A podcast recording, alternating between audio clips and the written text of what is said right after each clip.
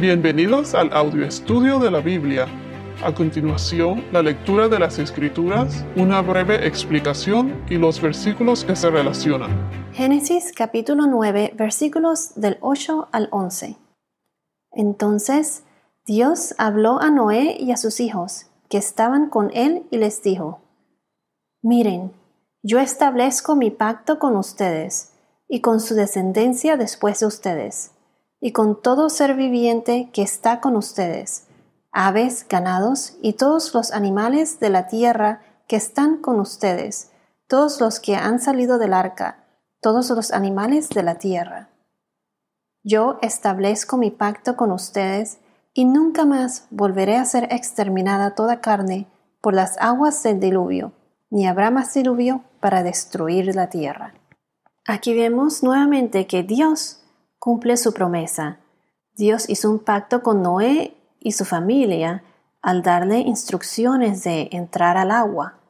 Dios le dijo a Noé quiénes entrarían en el arca con él, cuáles animales o especies, y hasta les dijo cuántos de cada especie de animales entrarían en el arca. ¿Y qué hizo Noé? Noé obedeció. Si vemos a Génesis capítulo 6, versículo 18, Génesis 6, 18, nos dice, Pero estableceré mi pacto contigo. Entrarás en el arca tú y contigo tus hijos, tu mujer y las mujeres de tus hijos. Asimismo, Noé salió del arca cuando Dios le dijo. Dios le dijo que entrara y asimismo también le dijo que saliera. Eh, eso fue en el mes segundo, el día 27 del mes, cuando la tierra estaba seca, como dice en Génesis capítulo 8, versículo 14. Ahí lo dice exactamente. Dijo exactamente la fecha. Se los voy a leer. Dice, en el mes segundo, el día 27 del mes, la tierra estaba seca. Entonces dijo a Noé, Sal del arca tú y contigo tu mujer, tus hijos y las mujeres de tus hijos. Esto también prueba, como hemos mencionado antes, que esto es un acontecimiento histórico.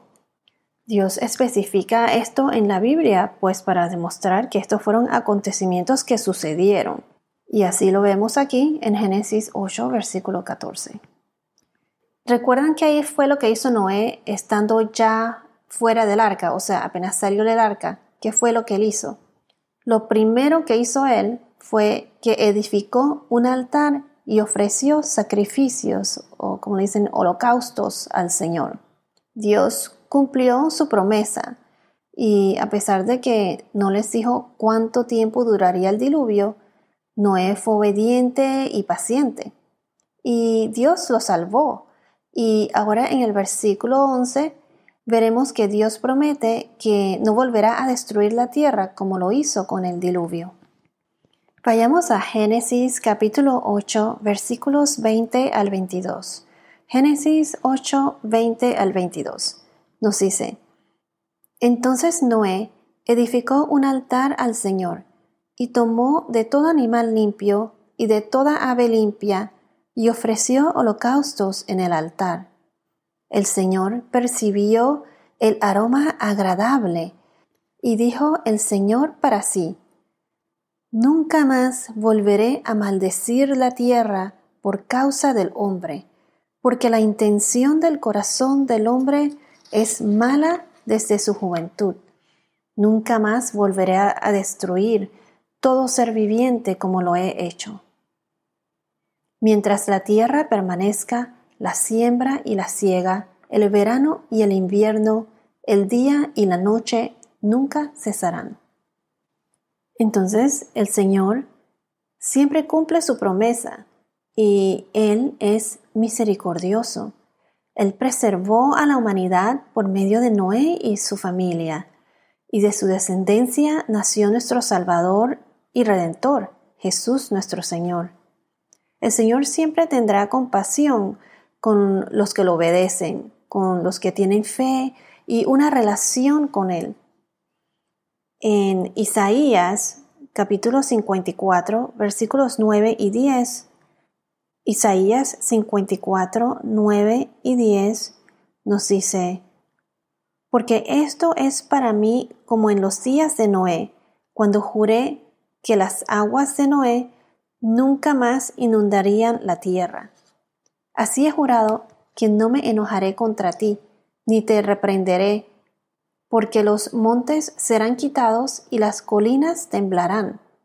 Pero mi misericordia no se apartará de ti, y el pacto de mi paz no será quebrantado, dice el Señor que tiene compasión de ti. Entonces, eh, aquí el Señor prometió no destruir la tierra por medio de un diluvio, así como lo hizo con Noé.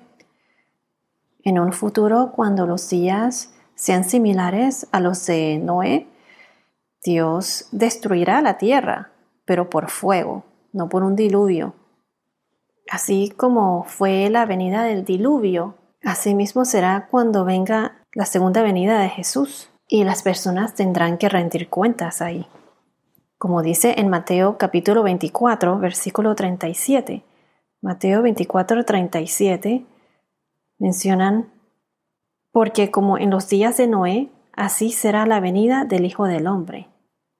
Pues así como en aquellos días antes del diluvio estaban comiendo y bebiendo, casándose y dándose en matrimonio, hasta el día en que Noé entró en el arca, y no comprendieron hasta que vino el diluvio y se los llevó a todos. Así será la venida del Hijo del Hombre. Y ahora en la segunda epístola del apóstol Pedro, la segunda carta de Pedro, capítulo 3, versículos 1 al 7. Pedro 3, 1 al 7 nos dice, que es la promesa de la venida del Señor.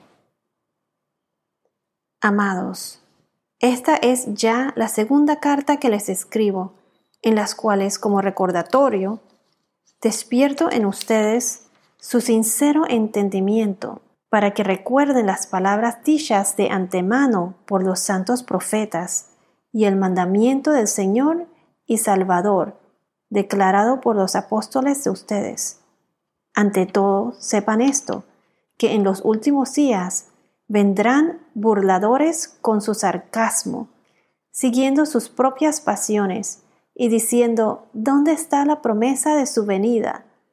Porque desde que los padres durmieron, todo continúa tal como estaba desde el principio de la creación. Pues cuando dicen esto, no se dan cuenta de que los cielos existían desde hace mucho tiempo y también la tierra, surgida del agua y establecida entre las aguas por, la palabra de Dios, por lo cual el mundo de entonces fue destruido, siendo inundado por el agua.